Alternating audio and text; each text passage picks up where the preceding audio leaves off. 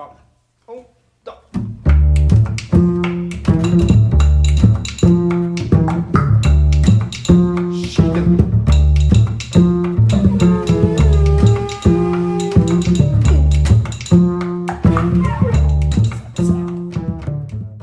Bienvenidos a Entre Líneas.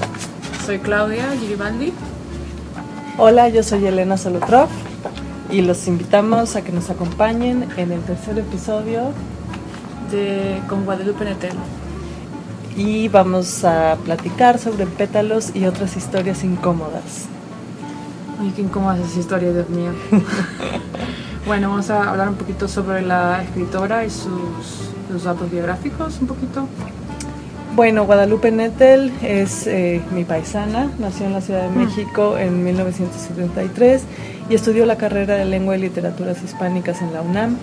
También tiene un doctorado que hizo en Francia eh, sobre ciencias sociales, no sé específicamente en qué, y ha sido reconocida mundialmente como una de las escritoras más importantes y prometedoras de su generación. Esta generación es la misma De Bogotá 39, esta lista del iFestival que mencionamos sobre Newman. Ajá. Sí, y bueno, en este momento he escrito diferentes relatos cortos y cuentos, entre ellos unos, unos que he leído también es El huésped de 2006. Estas son novelas, novelas. Novelas, el huésped novelas, que fue la sí. primera en 2006. El cuerpo en que nací que leímos las dos juntas en el, en el Club del Libro de la UNAM, que fue un, un relato casi autobiográfico, bueno, autobiográfico realmente. Como una novela, eh, un relato autobiográfico novelado. O, Sí, una, una un- cuestión un género género así ahí, entre, sí. entre medias así. y de ahí, este, después del invierno también que leímos por separado, de 2014, que ganó el premio Heralde de la novela. Y, y entre otros otros escritos que ella haya hecho es cuentos de un cuento que se llama Juegos de Artificios del 93 uno en francés no sé si le, le vas a pronunciar bien porque yo no sé francés así que Y este, este eh, conjunto de cuentos, Pétalos y otras historias incómodas en 2008 y El matrimonio de los peces rojos en 2013. También tiene algunos ensayos, uno sobre Cortázar, que se llama Para entender a Julio Cortázar, publicado en 2008. Y bueno, por último, sobre Octavio Paz, Las Palabras en Libertad de 2014.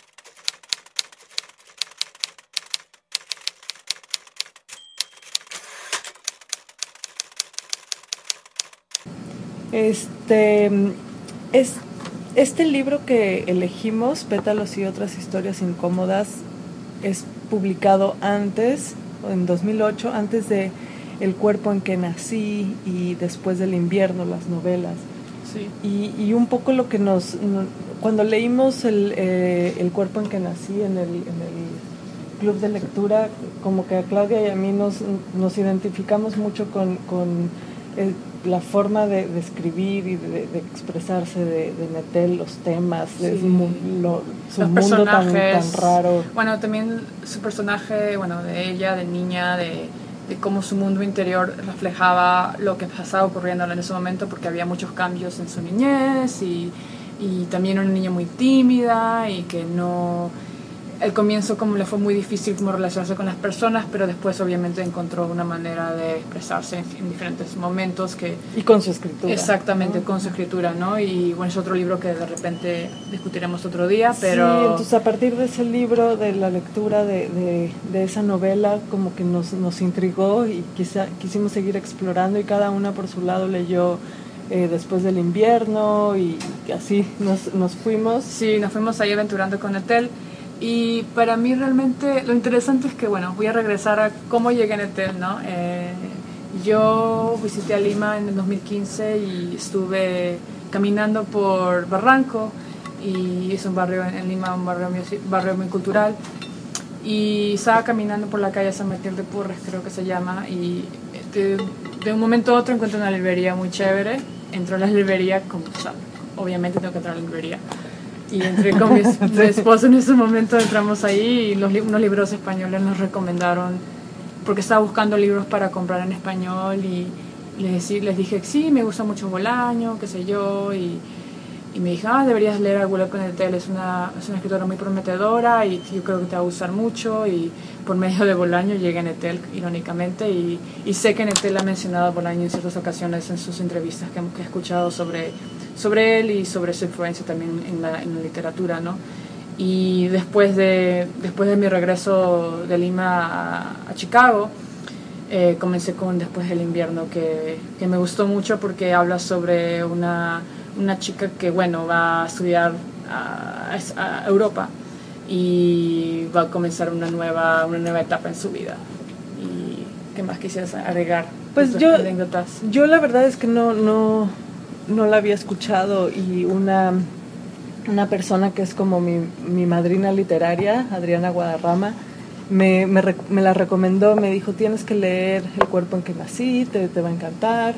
Y, y, por supuesto lo anoté en, en, mi lista, pero uno va posponiendo y, y no sé hasta que... Con la pila de libros que tenemos siempre para leer, ¿no? Pero Adriana me, me mandó eh, las dos novelas, la del cuerpo en que nací y, mm. y después del invierno, entonces ya al, al, verlos y empezar ya tenerlo, al tenerlos en, en mano, los propuse para el club de lectura y, lo elegimos en el club de lectura, Claudia estaba ahí, entonces fue como, como empezó esta aventura y por supuesto se convirtió en una de mis autoras eh, que, que, guardo, atesoro más. Y este y bueno, este, este libro en especial lo lo elegimos porque creemos que contiene en estos en estos relatos son cuántos relatos son creo que son seis relatos. Un dos tres cuatro cinco son seis relatos. Em, y eh, los temas pensamos que, que contiene como los temas que Netel desarrolla después explora en sus novelas. Entonces pues no sé, como que están aquí están ahí plasmados, concentrados en diferentes relatos que en cierto modo obviamente son paralelos el uno al otro, pero tienen diferentes, tocan diferentes incomodidades, como dice la historia, uh, y mañas y y sí, o sea, es un, es un relato, son unos relatos que realmente tú, tú, tú lees el libro, tú, te demoras un día, uno o dos días en leerte el libro. Porque sí, es, es, es, muy corto. ¿Cuántas páginas tiene? A ver, ah, tiene 141 páginas, y, y, la verdad es que se lee muy ligero. Son Estos seis relatos son... Eh, son intensos, son... son eh, se siente esa intensidad en Netel, en el lenguaje de Netel como simple conciso, pero al mismo tiempo muy profundo en el sentido de que toca las lo, pone lo cotidiano de una manera lo, lo, mueve mueve el piso lo cotidiano como lo hace más extraordinario o, o, más como algo que cosas que nunca pensamos realmente. Son, son 20 que te caen que te caen así. son como pétalos no pero se, se, se leen de forma ligera Exacto. No sé, es quizás una contradicción, pero este pero es, es porque tiene era lo que comentábamos, tiene humor, o sea, es tiene humor, es, tiene es un lenguaje crudo, exacto, directo, directo y, y, pero al mismo tiempo es intenso y con humor. Entonces, bueno, yo yo pienso que los, los que no la hayan leído, eh, acérquense a, a esta escritora que la verdad tiene una, una perspectiva muy, muy peculiar. Yo no he leído nada eh, así. algo así parecido, ¿no? Eh, y bueno, yo tuve la dicha o tuve la fortuna de poderla haberla visto aquí en Chicago, eh, estuvo hace un año. En una plática, en una plática así, de un, un, festival que se llama Litan Luz, eh, un intercambio entre la Ciudad de México y Chicago y ella estuvo en una lectura, en una charla en la Universidad de Chicago y justo habló sobre la, su, su, su, cuento Pétalos o su, su, cuento, su libro de relatos Pétalos y el otro libro que tú leíste que no... Bueno, no, es que el, el, el, este, el libro se llama Pétalos y otras historias incómodas y, y, al que te refieres es, el, pétalos, No, no Pétalos, el otro es el, pez Ah, el matrimonio de los peces rojos. Sí, exactamente. Entonces yo le, ella leyó un relato de ese libro, irónicamente yo me acuerdo de, la, de esa historia específicamente porque es fue tan intensa y, y, al mismo tiempo tan ligera, o sea, tan, te puedes relacionar realmente con la historia como persona, ¿no? Cualquier persona que la lea ella es, ella es bien accesible en ese sentido, pero al mismo tiempo te deja, te deja como una impresión así, como que nunca pensé en eso, porque nunca, nunca pensé en esa maña que, o comienzas a, ver las mañas de otras personas más detenidamente, por ejemplo, entonces, en ese sentido es muy interesante su manera de escribir, y, y lo irónico es que lo que ella, ella, ella, contaba en, en, la charla es que a ella le gustaba, a ella le gusta escribir, ella se demora en publicar y escribir sus relatos, ella siempre revisa y revisa, revisa, revisa, creo que una de las novelas creo que se demoró como 10 años en publicarla, que me pareció muy interesante, es muy meticulosa en ese ah, sentido, y eso como refleja sus personajes porque son bien meticulosos en ese sentido, entonces sí, ahí veo, ahí veo su... obsesivo. Obsesivo, ¿no? Y, y otra cosa que habla sobre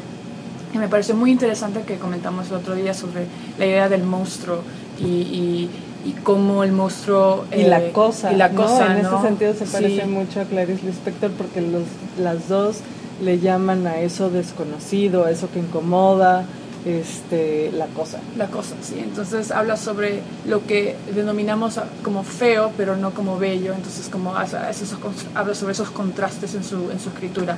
Entonces de repente le, le pasamos, le, vamos a compartir un fragmento de esa, de esa charla.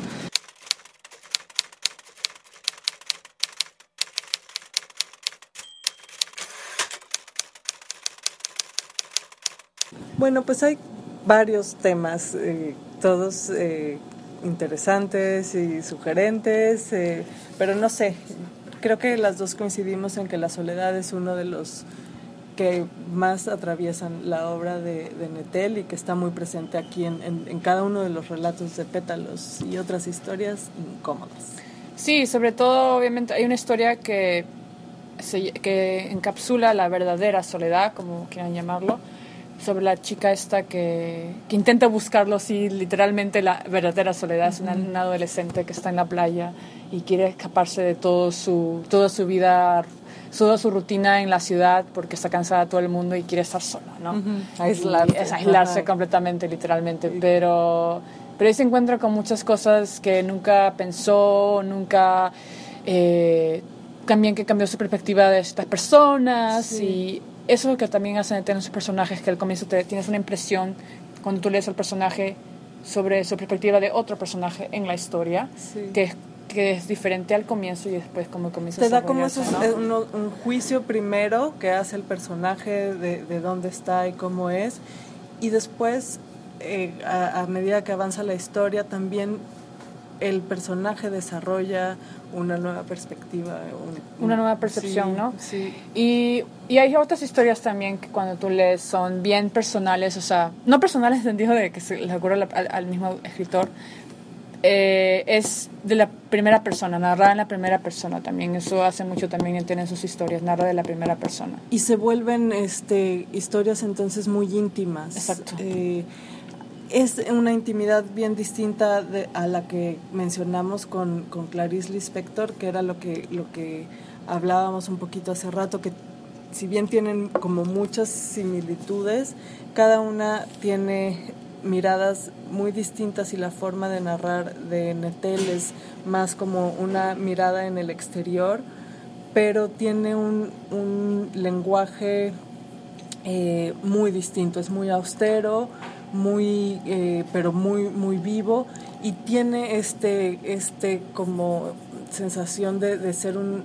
lenguaje científico. Sí, como que está explicándote exactamente lo que está observando el personaje en ese momento, ¿no? O la crudeza de la de la, de la escena o del olfato o del olor o de la sensación de, no sé, de caminar por la calle en París o no sé, o cruzando el muelle. Pero y también con humor. Entonces sí, también, una, también, una, también. una, combinación muy especial y, y sobre todo si, si lo, lo juntas eh, eh, con los temas que aborda, como las, los personajes con obsesiones, personajes que se sienten que no pertenecen a... Eh, a, su situación, que, no, que, no, que no tienen como el control de su situación. Hay muchas ocasiones que en el, hay ciertos personajes como el personaje de Bonsai que está se siente como acorralado en su situación y no, no sabe cómo salir, pero obviamente eso no es, no te dice el personaje directamente, te da como pistas, ¿no? En, en la historia de, porque básicamente el bonsai es algo que está, es un árbol comprimido, contenido en, un, en una maceta. Entonces, por esa razón, quiero leerles un, un, una, un pasaje. ¿Te gustó ese cuento? ¿verdad? Sí, me gustó mucho porque es, es como, como, que si como si estuvieras en una jaula y quisiera salir de esa situación, estar como atrapado, ¿no? Eh, algo, algo que, que, hace Guadalupe mucho es eh, eh, hacer estas metáforas o comparaciones con con cosas que ella observa, con plantas o en el libro de los el matrimonio de los peces rojos, toda, hay una historia de una pareja, toda la relación a través de, de una serie de, de, peces. De peces, sí, sí, esa es la historia que me acuerdo mucho que te conté el otro hace un momento en, la primera parte sobre sobre sobre la relación de esa historia me acuerdo mucho a mí, está, está impregnada en mi mente, no la he leído todavía directamente ah, del libro, sí, lo tienes pero quiero leerla de nuevo uh, porque ella la leyó en voz alta ese día cuando, cuando estuvo aquí. Y déjame buscarle la, el pasaje. De hecho, este cuento de bonsai lo pueden encontrar en Descarga Cultura, leído por la misma mm. Guadalupe Netel, en, sí, sí, sí. su propia voz. Este, pero bueno, ahora Laura nos va... Laura. que Laura ya, ya le cambié el nombre. Está pensando a mí. Claudia les va a leer un, un fragmentito de, de bonsai. Es en la página 55, la parte de arriba. Pienso que ya he aprendido a mirar lo suficiente las plantas como para darse cuenta. No son plantas, tampoco son árboles. Los árboles son los seres más espaciosos que hay sobre la tierra. En cambio, un bonsai es una contracción. Así vengan de un árbol frondoso o de un árbol frutal, los bonsáis solo son eso, bonsáis. Árboles que traicionan su verdadera naturaleza. ¿Cómo ven?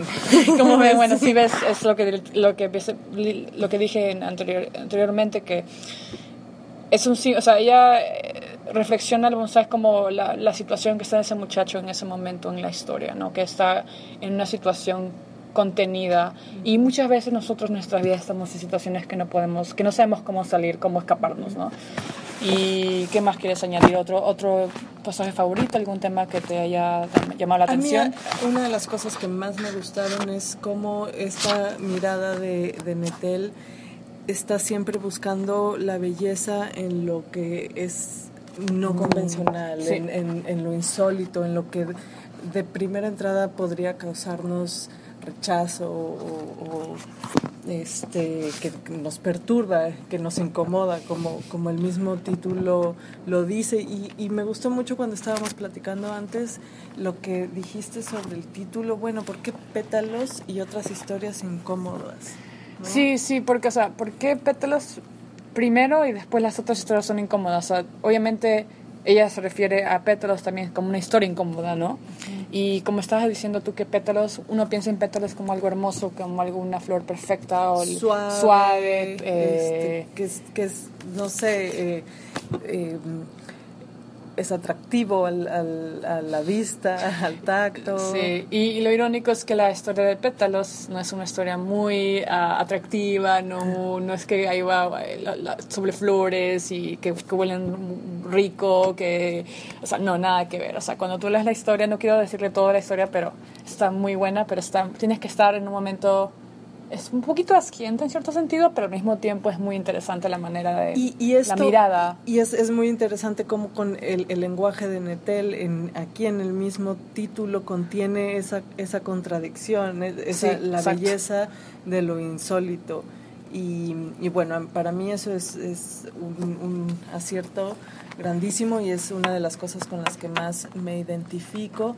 Y la otra es todos estos personajes, eh, la búsqueda, eh, la búsqueda de uno mismo, la importancia de conocernos, de, eh, no sé, o sea, como el, el cuerpo en, en, que nací, como comentábamos, es, es una como autobiografía novelada, pero todos en, en todos estos cuentos que leímos vemos pistas de la misma historia de, de Netel. Que, sí, como la importancia de regresar a donde, de cómo, de cómo son, de, cómo fuimos o de cómo somos en este momento.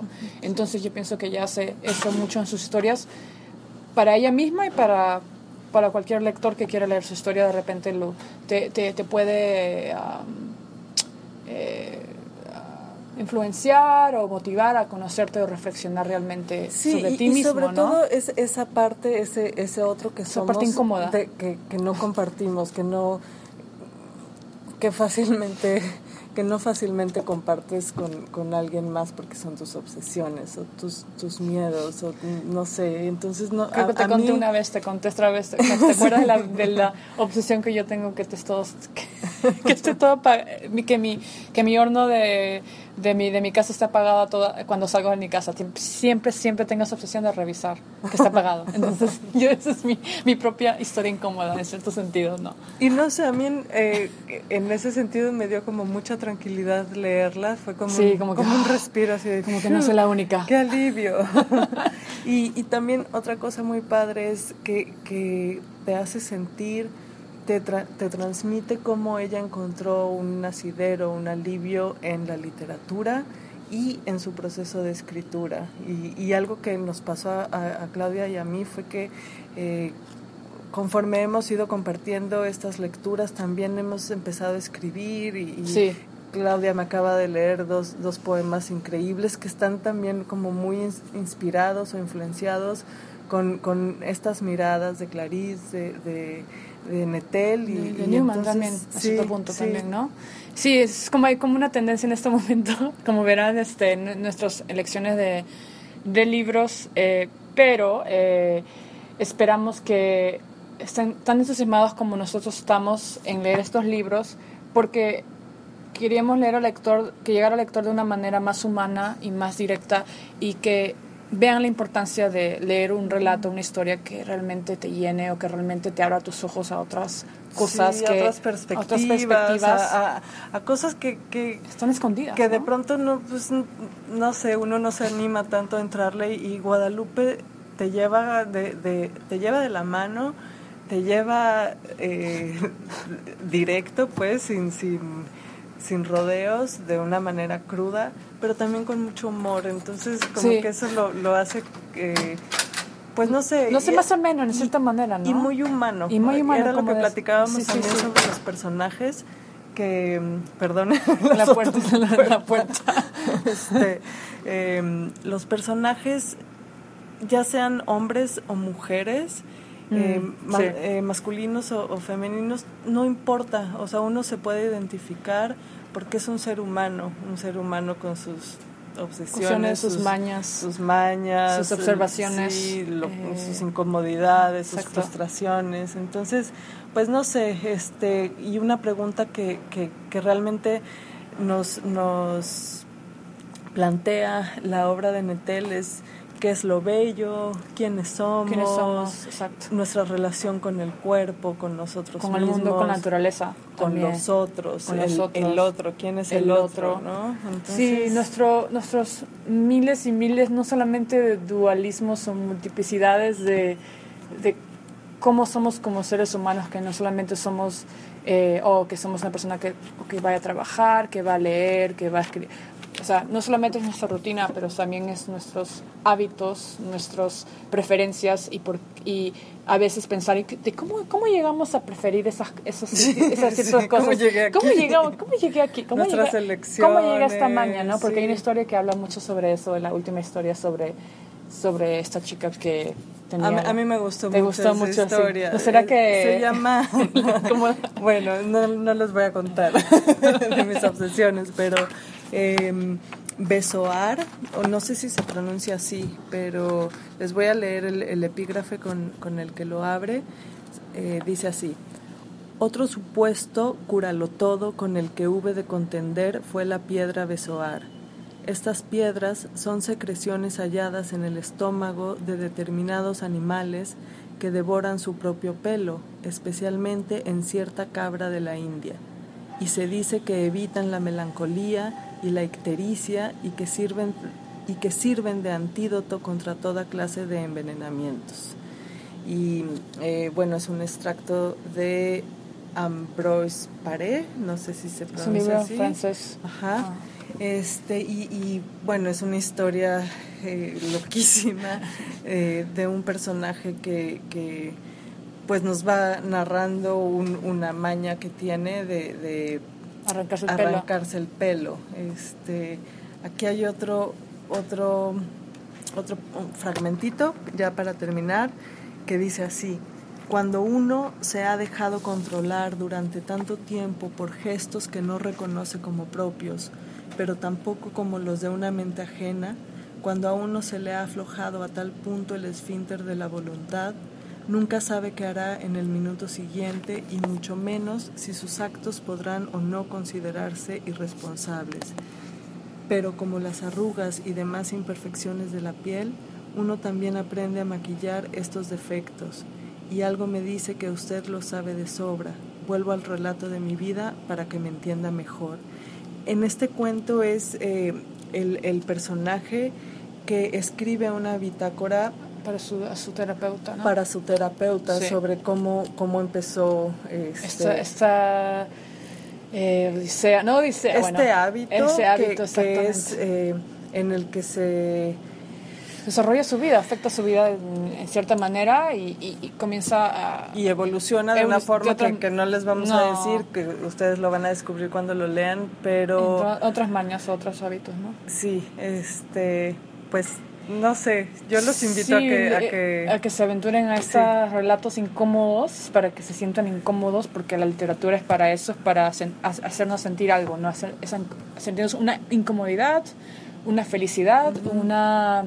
para sí, movernos, para movernos, movernos en lo este, mundano, modificarnos, ¿no? modificarnos, en- Modificarnos. En, en todo, en nuestra humanidad. Entonces, para terminar, Y para terminar, queríamos que siempre sí, podemos, sí, por que- supuesto, seguir y seguir y seguir.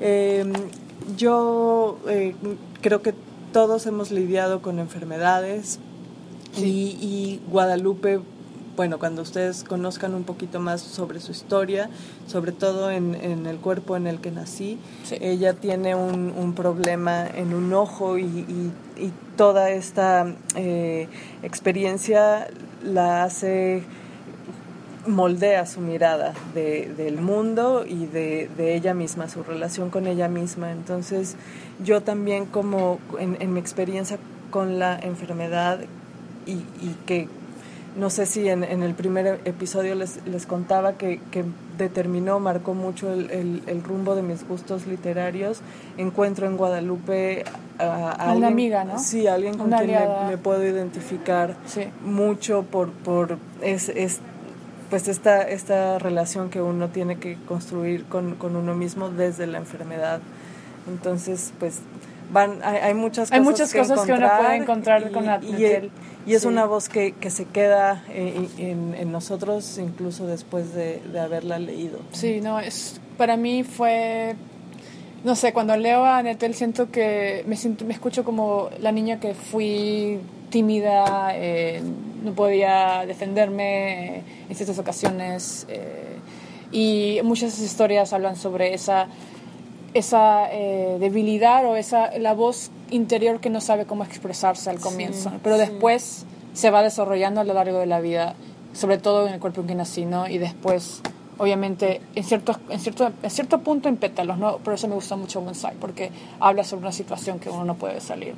Y, y sí se puede salir. Entonces ella, ella te da esa, esa posibilidad de que muchas personas, yo sé que recurren a la literatura por momentos eh, o incómodos en su vida o, o difíciles y para mí Netel o la literatura en general ha sido ese- esa, esa manera de sobrellevar y ¿no? sobrellevar Sí, muchas sí, cosas sí. en mi vida, dificultades y Sí, de hecho para mí fue así como, ¿por qué no la leí antes? ¿Por qué no la leímos antes cuando tenía 16 años? Bueno, no, ya no, no estaba, todavía no había escrito nada, pero, o, o escrito algo publicado, pero sí, no, me hubiera gustado mucho leerla hace mucho tiempo, pero de todas maneras, nunca es tarde, nunca es tarde llegar a ese libro. Y con eso queremos cerrar el episodio de Netel y queremos mencio- invitarlos, a que nos acompañen a, a nuestro siguiente episodio. Finalmente, lo que nos- bueno, uno de los, perso- los personajes, digo, uno de los... no les vamos a decir exactamente quién es, Pero- pero, Este es, es alguien que, que, sabemos que les va a gustar. Este, es conocido en cierta manera, ¿no? Muy conocido. Creo que sí, ¿no? Sí, un poquito. un poquito, un poquito. Y mm, es, es un hombre, es un escritor que, que ya no vive, pero está bien presente. Bien presente y, y es muy importante en, en, la literatura latinoamericana, hispanoamericana, este, y bueno, que, que a Claudia y a mí nos, nos unió desde un principio. Que cambia mucho la literatura o el rumbo del, del uno de como él mismo crea su propio estilo en cierta manera en su época porque hubo muchos muchos fue en este, parte de aguas. fue en parte de ciclo exacto entonces lo dejamos con esa pista y espero que nos, nos sigan entre líneas y gracias por escucharnos Gracias y nos vemos en el próximo episodio.